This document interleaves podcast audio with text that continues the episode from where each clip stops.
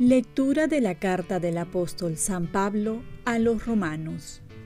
Hermanos, yo no me avergüenzo del Evangelio, que es la fuerza de Dios para la salvación para todo el que cree, primero del judío y también del griego, porque en él se revela la justicia de Dios para los que creen en virtud de su fe, como dice la Escritura.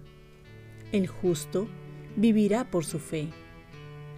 Desde el cielo se revela la ira de Dios contra toda impiedad e injusticia de los hombres, que por su injusticia tienen prisionera a la verdad. Porque todo cuanto se puede conocer de Dios lo tienen a la vista. Dios mismo se lo ha puesto delante.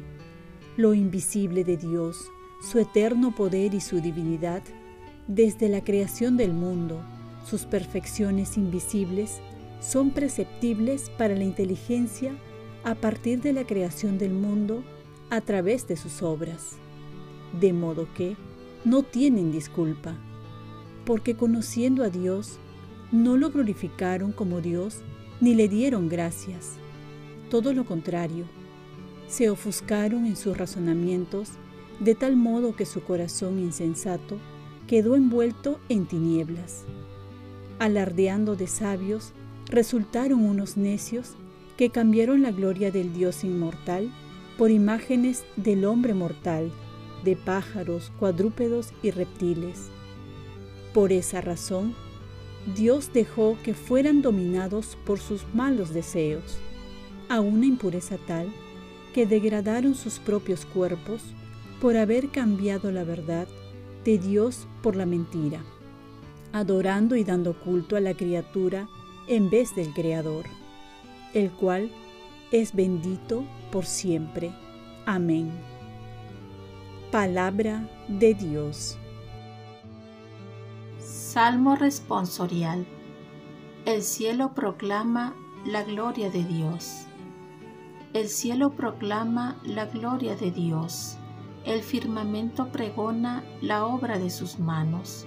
El día al día le pasa el mensaje la noche a la noche se lo susurra.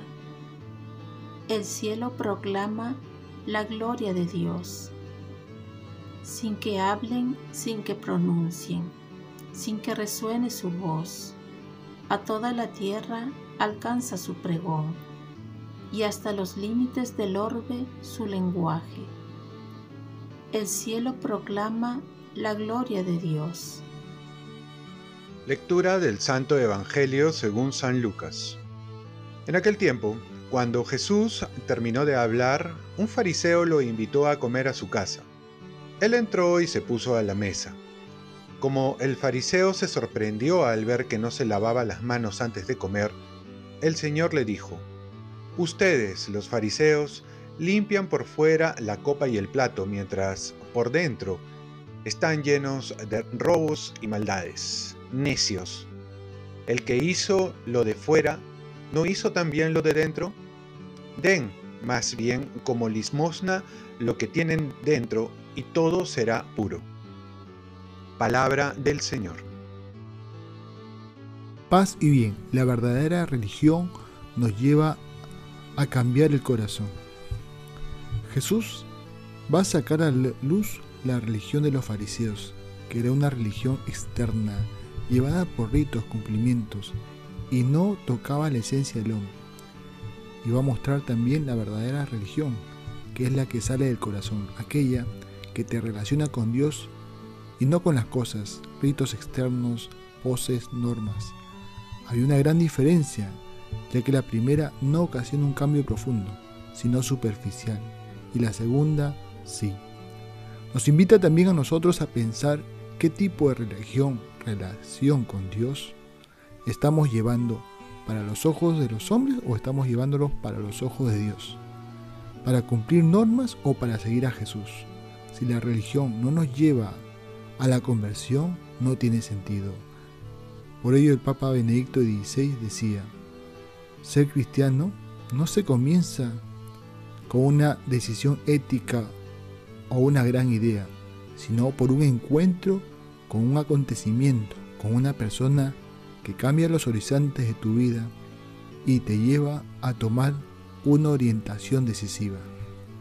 Hay que tener cuidado de una religión basada en devociones y no en una profunda relación con Dios, una relación vertical, olvidándonos de una relación horizontal con el prójimo, una religión de cumplimientos y no de seguimiento.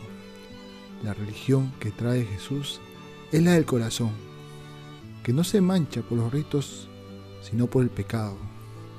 Por eso también dice, este pueblo me alaba con los labios, pero su corazón está lejos de mí. Corremos el peligro de caer en una doble moral, una vida en la iglesia y otra en la calle. Y ocurre esto cuando no hay una verdadera conversión y la fe no alcanza el corazón. Oremos, Virgen María, ayúdame a vivir la verdadera religión que nos trajo Jesús y que nos lleva a la conversión. Ofrezcamos nuestro día. Dios Padre nuestro, yo te ofrezco toda mi jornada en unión con el corazón de tu Hijo Jesucristo, que siga ofreciéndose a ti en Eucaristía para la salvación del mundo. Que el Espíritu Santo sea mi guía y mi fuerza en este día para ser testigo de tu amor. Con María, la Madre del Señor y de la Iglesia, te pido por las intenciones del Papa. Con San José Obrero, te encomiendo mi trabajo y mis actividades de hoy, para que se haga en mí tu voluntad, y la bendición de Dios Todopoderoso, Padre, Hijo y Espíritu Santo, descienda sobre ti. Cuenta con mis oraciones que yo cuento con las tuyas, y que tengas un santo día.